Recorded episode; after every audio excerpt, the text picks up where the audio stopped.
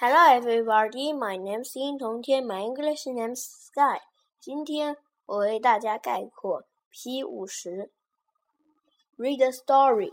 The journey of Little Water Drop. Little Water Drop lives in the sea.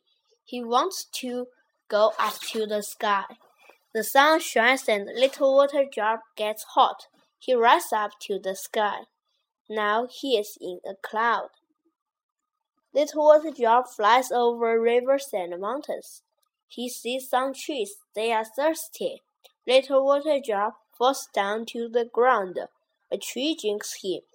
Now Little Water Drop is inside the tree.